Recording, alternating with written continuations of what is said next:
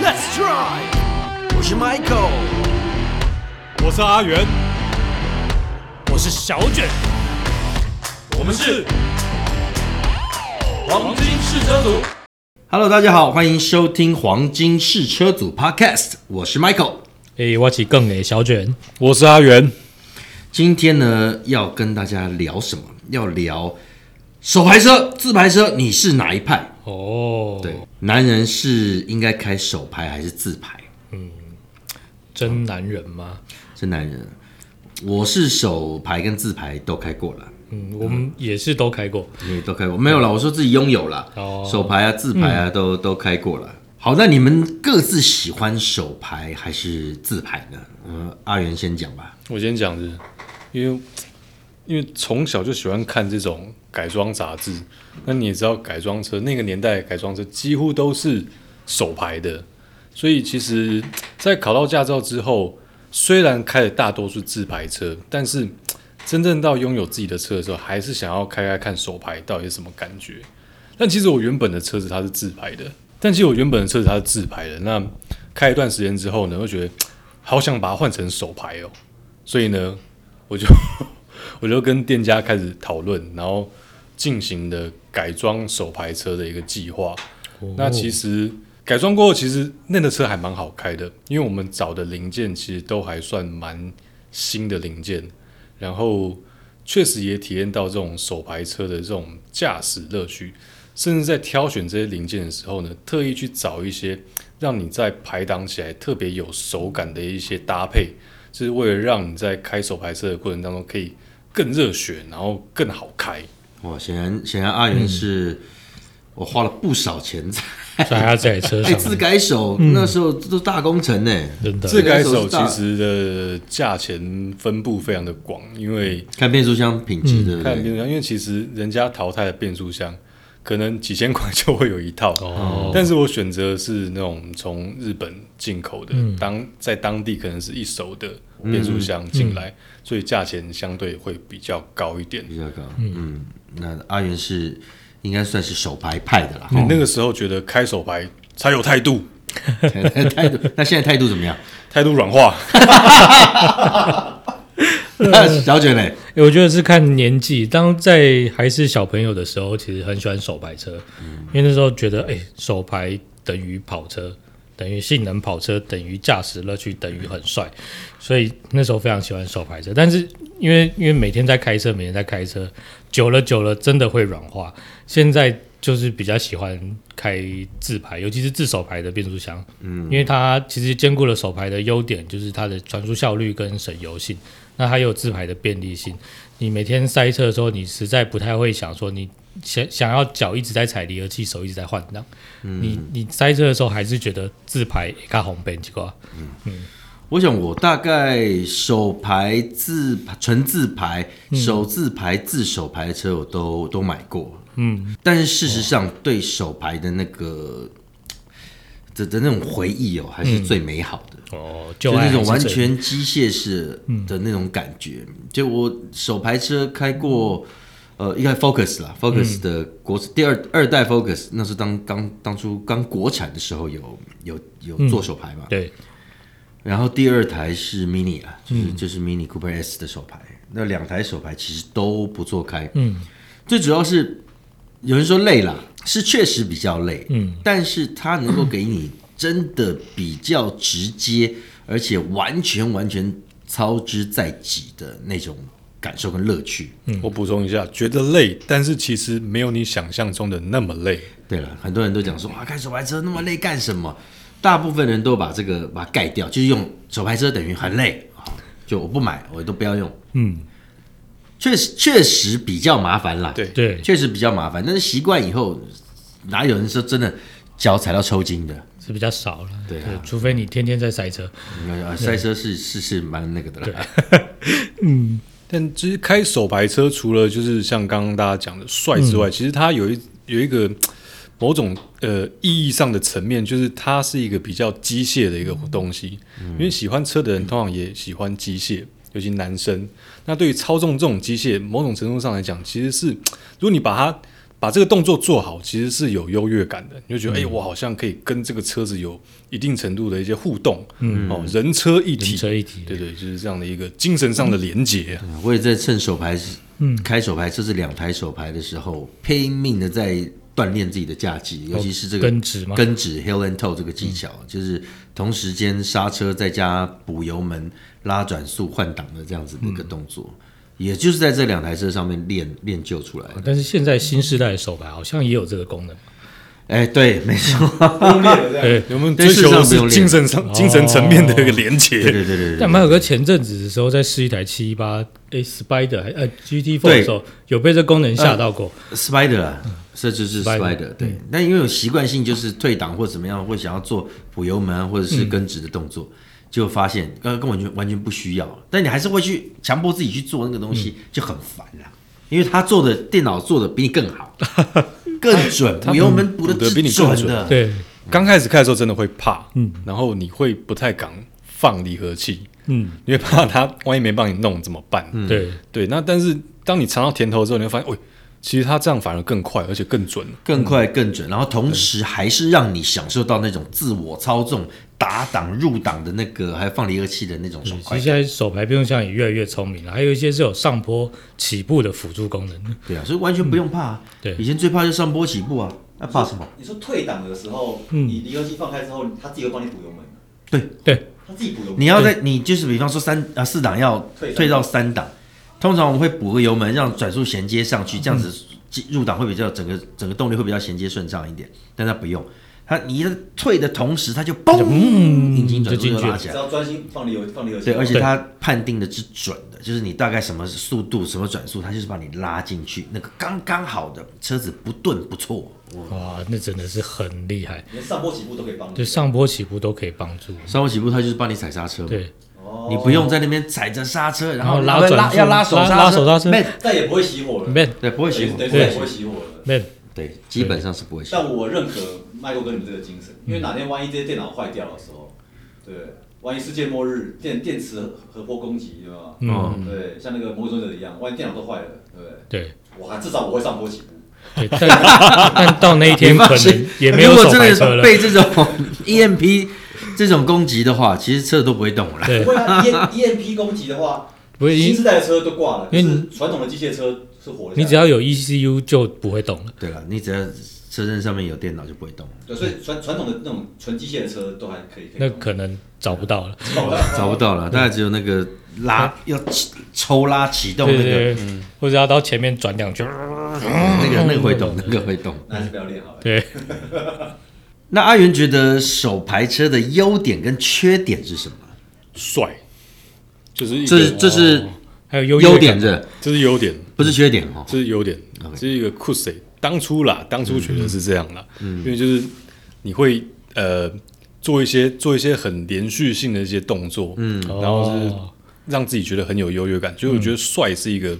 自己觉得的优点，但在旁人来看，可能觉得 可能没有什么太大的必要。就是有可能你在里面做的很帅，我们外面也看不他到说：“。哎、你到底在干嘛？”或者这是，个帅是秀给坐在车上的，但也是有啊旁。边的人觉得说：“哎、你在到底在忙什么东西？” 对啊，哎车你车子你车你子手可以开来着车摸我对啊一下吗？不要一直摸回栏杆这样。就是喜欢手你你拍没有办法，就是很全时去摸旁边的那个副驾驶座的手或者怎样，因为大你可腿能要先换挡一下，哦然后再回来，再摸一下，然后再回换挡，再摸一下，再不回会换哦，挡。我以前在开车载我老婆的时候，都假借哦我换是挡，没有没有，我是直接抓她的手，然后跟我一起换，这哇，是不良示范吧？这么浪漫或者是我牵着她的手，但是换挡的时候允许的状态下，我用左手换挡。哇，这我我有看过，有些计程车司机用左手来来拨雨刷的，是这也是这个概念，那个是那个不不是不是左手会刷，我真的是用左手来或者换是他用右手去拨方向灯的，这嗯对，也但是是这种概念。对不对？要允允许的状态下哦，因为我右手在忙嘛，右手在抓着老婆的手，哦哇，用左手换挡。我真的不骗你，去问我老婆。嗯，那离合器是谁帮忙踩的？我想想看，尤我其是那时候是用请用用就右脚我啦。哦哦哦， 不是副驾 的手帮你去去踩离合器，好，那阿元觉得缺点是什么？缺点哦，缺点就像其实手牌的缺点是吗嗯手牌的缺点嘛，塞车啊，哦塞车真的是累。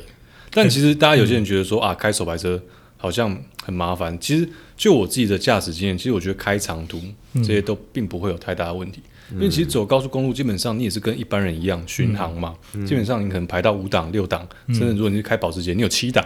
对对，七档可以排到最高速，然后就这样滑着滑着，你也是到目的地，对，除非你中间有需要跟人家哦这个换车，就是哎诶，这这激进对方较对激进较对劲方一下的话，那可能就是退档，然后再再上去。嗯，但一般的状况之下，在不塞车的情况之下，其实它开起来跟一般的车子没并没有什么太大两区别样。对你档位固定，你就是控制油门跟刹车，就这样而已。嗯，但当你真正遇到比如说塞车的时候，尤其是那种塞很久，嗯，哦，塞半个小时、塞一个小时的时候，那就真的会累过。年那个过年去大卖场的话，哇，对，但其实大家讲说哇，什么左脚会抽筋，嗯但就我自己的经验，我真的累的其实是右脚，因为其实左脚的离合器其实控制我觉得还算可以，但嗯有的时候就是控制油门这个，我会想办法操纵的比较细腻一点，这是为了让嗯整嗯个档在位起衔接步比较嗯顺一点。对档位衔接比较好，或者是起步比较顺畅，所以反而右脚的负担是比较大一点，这是我自己的经验啦。嗯，那小卷嘞，嗯，我的话嘛，我觉得手排车的缺点就真的像阿元刚才讲，但它的优点，我觉得它存在是因为它的机械结构比较简单，它整个是机械化的设计，那它的传输效率比较直接。一个是你只要档位控制好，你油耗会比较好，因为它的本来就比较轻比较小。那另外也是你要修起来的话，它是比较便宜的，结构比较简单啦。对如果是正常驾驶的话，其实它嗯的损坏率会比会小很多，小比一般的这种自排变速箱要小。小非常多，而且它不用一个控制电脑去控制它，还有控制的呃相关的机械结构去控制这个变速箱，所以在养护上面来说会相相对来说会比较划算，而且比较不容易坏掉。而且我刚刚就是我们刚刚有聊到新时代新时代的这些变速呃这手排变速箱，既能够帮你补油门，然后又能够上坡起步、刹车，这整个系统已经非嗯常的先进。对，其实去买一台这个车真的没有什么压力，是没有什么压就力，是买新时代的手排车真的没有什么压力。嗯，只是比较难找到新时代的手排车我。现在现在能够想到的 Suzuki Swift 刚出对，手排，嗯，啊，接下来是什么车了接下来往上面走了吗？ M- 应该是 MX-5 MX Five MX-5 已经第一台破百万了，破百万，破百万，再往再上往上啊，那我们就先不要讲了。就就应该是保时捷啊，对这对这种对车子对了。嗯，好，那自排我们讲了手排，讲那么多，自排呢？自排这个小卷觉得它的优缺点是什么？我觉得它的优点当然就是便利，因为你少了一个离合器踏板需要控制，那你也不用去电脑会帮你决定一下要什么档位。嗯，那你在开，尤其是市区或是我刚才讲的在塞车的时候的大卖场、年节的时候的大卖场，你在里面找车位或是排队都相当的便利，因为你只要右脚去控制你的油门跟刹车。那它缺点呢，一个是它的体积比较大，那重量比较重，一定会影响到。再加上它有一些控制的控制的东西比较多，它会影响到整台车的油耗。虽然说新世代的越做越小，那电脑控制换挡时间的逻辑都都更省油、更节能了。可是相较于简机械结构简单的手排变速箱来说，它还是比较多的弱势一点。另外就是它的呃，另外就是它那个应该要怎么讲，它的养护成本上面，因为它坏掉的机会比较。高一点，因为它零件更多，然后更更复杂，所以就坏了要花比较多钱、啊嗯嗯。没，错，他必须要花比较多的时间去养护它，尤其是呃，我们在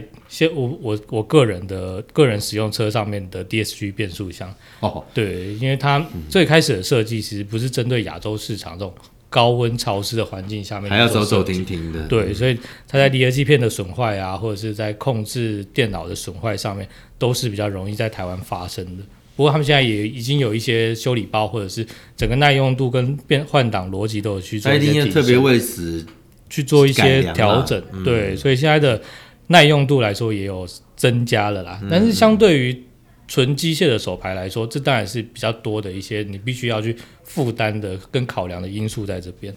其实小军讲嗯到 DSG 是最近这这几年才比较蓬勃发展的一个技术嘛。嗯，那其实就像刚刚小卷讲的，自排它带来了一个嗯方便，但我觉得人就是想要都有，手牌也有直接的传递效果。所以就产生了自手排这种东西。对，嗯那其实最早是那种单离合器的自手哇排那个 Twingo，就 Twingo。就排哎、亏。其实那个如果你掌握到诀窍，这个车其实开起来是还不错的，蛮有趣的对，啦。其实你对用手排模式下去开，真的很好看。对，很好玩。而且它一方面，它其实也算省油，嗯，而且它的相对于双离合器变速箱，它的养护成本又稍微再更低一点，因为结构相对简嗯简单嘛。单多了，但到双离合器的时候，其实它的带来的效果就是我换挡更加精准、很快很更快快，然后你可以对做到，不管是你要省油，嗯，或者是你要性能，都能够透过这种技术做然后到啊我。们最著名的就是保时捷的 PDK，嗯，哇，那 PDK 换挡是一个之快的、之准的，福斯的 DSG 也其实也算快嗯了，但我觉得现在的变速箱技术发展到当下，今年二零二一年，其实我觉得自排变速箱又有点追回来的感觉，因为这种多档位的自排变速箱又出来什么七档、八档、九档、嗯九档九档九档，我都已经出来还了，有时速还有时的，档时速对时速也出来了。好像大卡车一样。对，那这种双离合器变速箱跟自排变速箱，好像两者就有点在较劲的意味哦。而且我觉得对，以前啦，在在双离合器出来的时候，自排再怎么做，那个换挡的顿挫啊或速度啊那，个还是就是比追不不啊嗯上。双离合器。但是现后来的后来的这个像 B N W 嗯他们的的最系常用那个八速的那个 Z F 那颗变速箱八速的，哇，快！对，现在几乎双 B 的性能车，包括奥迪的性能车，都用这个八是啊速的双离、是啊，自排变速箱。所以已经被赶，就有点被又被自排变速箱本体赶回去了啦。因为它的耐用度其实老实说还是比双离合器变速箱主要要好的。主要是那个扭力的承受值啦，有些人稍微改一点车子，哇，那个哇嗯变速箱受不了，不是引擎受不了，是变速箱往往是都是变速箱受不了，崩掉，嗯，坏掉。所以有竞争才会有进步啊。对啊，是啊，我们就赶快期待双离合器自手牌能够又嗯再、再重新翻盘。那不过可能在在不远的未来，就是我们连变速箱都不需要。呃，对啊，目前这哦样口头控制的，对，不是目前看起来好像就是一个电动世代即将要对降临了，因为电速电动世代可能最多的档位就剩两速，两个前进档跟啊目一前个后是退两档。速，对，对，电动车只有两档，呃，目前多的话，像比如保时捷的台保抗，它时只捷有台抗，两速，两个前进档位跟一个倒退档。那更多的是连变速箱都取消掉了，它直接直驱的话，它用电动马达的转速就可以控制车速，不需要再经过变速箱。就像是你玩那个遥控车它嘛哦没，有齿轮的概念了，这样子，对呃，没有那个变档齿轮的概念，对，，不太需要在一个变档你时。要快我就输出多一点，对，就直接转快一点啦。嗯，哦简单说就是马达再转快一点就对好了。所以它两个数只是可能一个上坡，一个就是平地这样子而已。它是让它再多一个比较有变化这样子，那可能也跑得比较快。它可以透过那个齿轮来放大它的扭力啊。那这样对一般的手牌手手牌的教练是不是要失业了？那就做自己开心而已啊。对。哎，离题了，离题了，离题啊了。所以我们看嗯，你这阿元开手牌车也开了很久、哦，嗯开手牌车有没有遇过什么糗事啊？哦，或许是刚学手牌的时候，手牌的时候，我之前分享过，就是嗯刚 刚拿到手牌驾照，跟朋友出去玩，回转的时候熄火，哦，对，因为这个这个其实就是一个不熟悉这种离合器操作常会发生的事情。嗯这其实跟我第一台的摩托车也是一样，我第一台摩托车其实也是打挡车，那也是我在完全不会骑、没有接触过打挡车的状况之下，我就去买这台车子。嗯，所以一上路那也是疯狂的熄火。我还记得在忠孝东路上面，就是变成一个移动式的路障，这边骑两下，然后停下来，然后就再也没办法起步，然后又要好不容易启动了，然后往前走到下一个路口，又要花好段时间才能再继续起步。嗯，这是我遇到比较糗的地方啦，大概是这里。但就是这种事情就是要练习，跟他培养感情。嗯，就你会了之后，其实谁也拿不走。如果是下一台车，阿元阿元开了这么久的手牌车，会不会想要换自牌车？说真的，其实是会，其实是会想要换自排车，你态度也放软。就是态度软化。但但我觉得，其实如果在经济允许的状况之下，我觉得有一台手排车开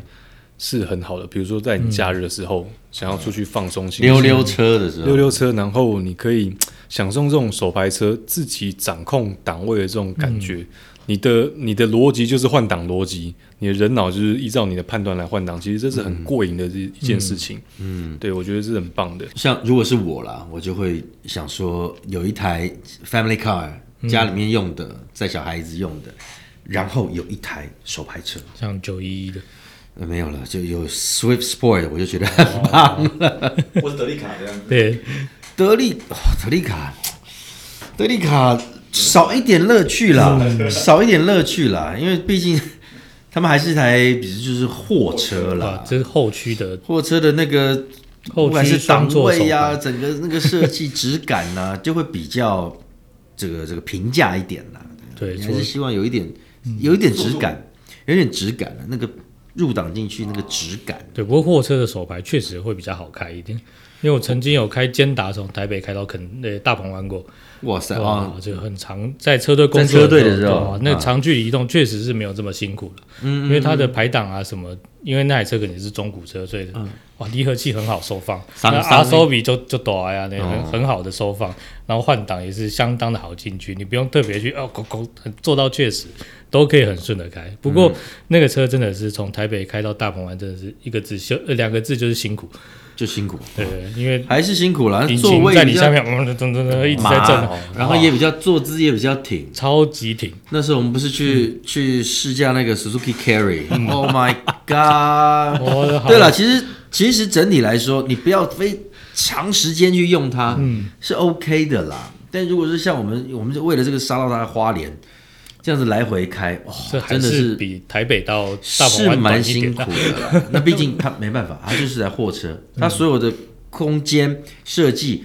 都是要给载最货大的承载量。嗯对，但所是以货车它是以实用取向来设计它的这些，比如说它的超价界面。但像我们上次借到的保时捷哦有七八七 Spy 八的， Spider 或者七是八 MX Spider Five，嗯它在手排变速箱的设定，或者是它在踏板的安置，其实也是不太一样的。对，嗯包含在我觉得就是那种手排的，嗯，手感、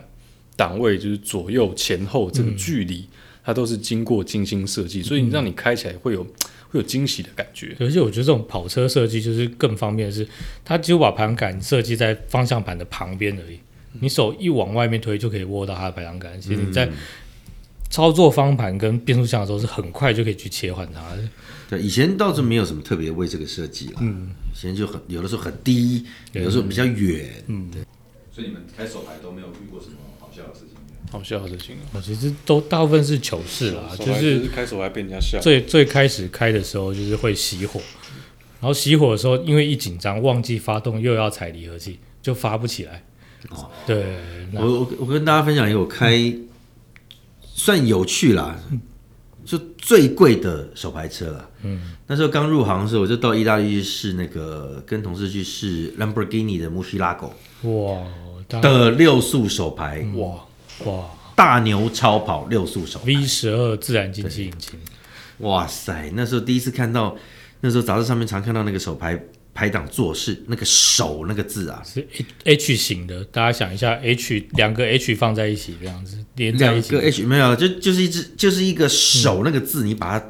把它逆顺时钟毛啦转成横的你，想手把它把它转成横的就对了想。象一个“毛”这个字，因为一般我们看到的手排变速箱，它会加一个护套在那个地方，然后它的变速的机构是在藏在下面的，但那个是直接裸露在外面的，一对一对块对金属板，它就是裸露在刻上，面，那个就是它的底下的那刻了七条个沟轨道对了，那个轨道就是一个手或者是毛，你可以这样啊这样没去有包起来的这样。顶级的手排车，它开起来那个换挡的那个过程，哇，那简直就是历经嗯千辛非万苦，常的那个要怎么讲，扎实 solid，就是硬派，嗯超级硬派，每一个都是咯咯咯咯咯咯咯咯咯，很像要跟他，它搏斗一样。对对对，好硬好准，然后充充满了那个阻尼感，嗯，对那种阻尼感。啪哇，那个入档进去的时候就哇，好像在吃到某一种那种咬劲很好的那种呃饼干一样，咔里面有点软的那样，哇啊那个饼干，烤下次再跟大家讲是什么烤得哦，酥牛脆轧糖饼干呐、哦，牛轧饼，牛轧饼，对，哇，那个那个感觉很很，哇，这样相较之下开尖打就像那个竹签插在那个浆糊里面一样，煎达、啊，煎达是炸猪皮啊是，糊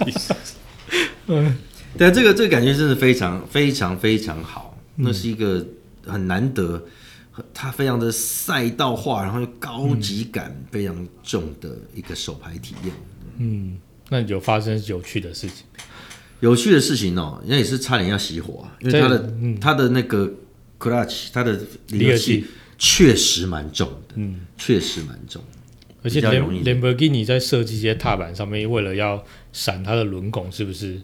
有做一些比较不符人体工学的？哎，老实说，因为时隔嗯二十几年，有点有点忘记哦了，对。但是我又又可以再跟大家分享一个，嗯那时候开，呃，他们说啦，说是退役的 F1 啦，那是我们在嗯法国的法国的赛道，哇，开那个车子，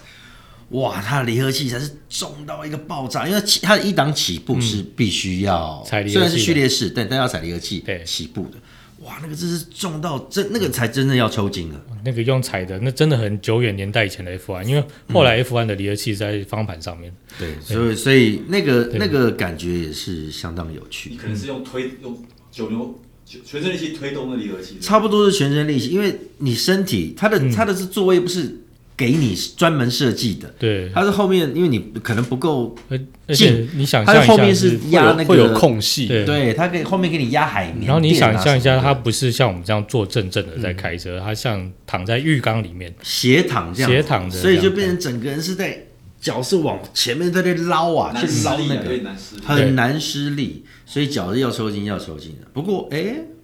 我就一次起步成功，哇，嗯很多人没有。你看铺这么久是对啦，我是觉得是那时候天全分 台湾媒体大概只有 Michael 哥一个人是是成成成功的，对，其他人可能都要人家推的，呃，好几个人是要推的，台湾的应该都还蛮厉害的，台湾的这个、哦因这为个台价湾值当时只有 Michael 哥一个人去，没有啦，还有很多人啊，还有 以前 TVBS 的记者主播哦陈永康也一起去了。哇，好了，今天聊了这个手牌跟字牌哦，大家喜欢哪一种哦？其实我认为啦，我做个结尾好了，嗯我觉得。呃，新时代手牌是值得大家也鼓励大家可以尝试的啦。嗯但试试是看新时代的字牌或者是字手牌等等的这种变速箱也越来越厉害了没错，对，就是真的，为什么大家会大部分是倾向自排，不是没有原因的啦。对啊，它既舒服，换挡也快，嗯、跑起来也不绝对不输手牌，应该讲绝对不输手牌对。他做的都比人好了，对，也都对，都动作都做得比人好非常多。对，好，那今天的黄金试车组 Podcast 就到此告一段落，感谢大家收听，我是哎 Michael，所以我是小卷，我是阿元，大家拜拜。拜拜拜拜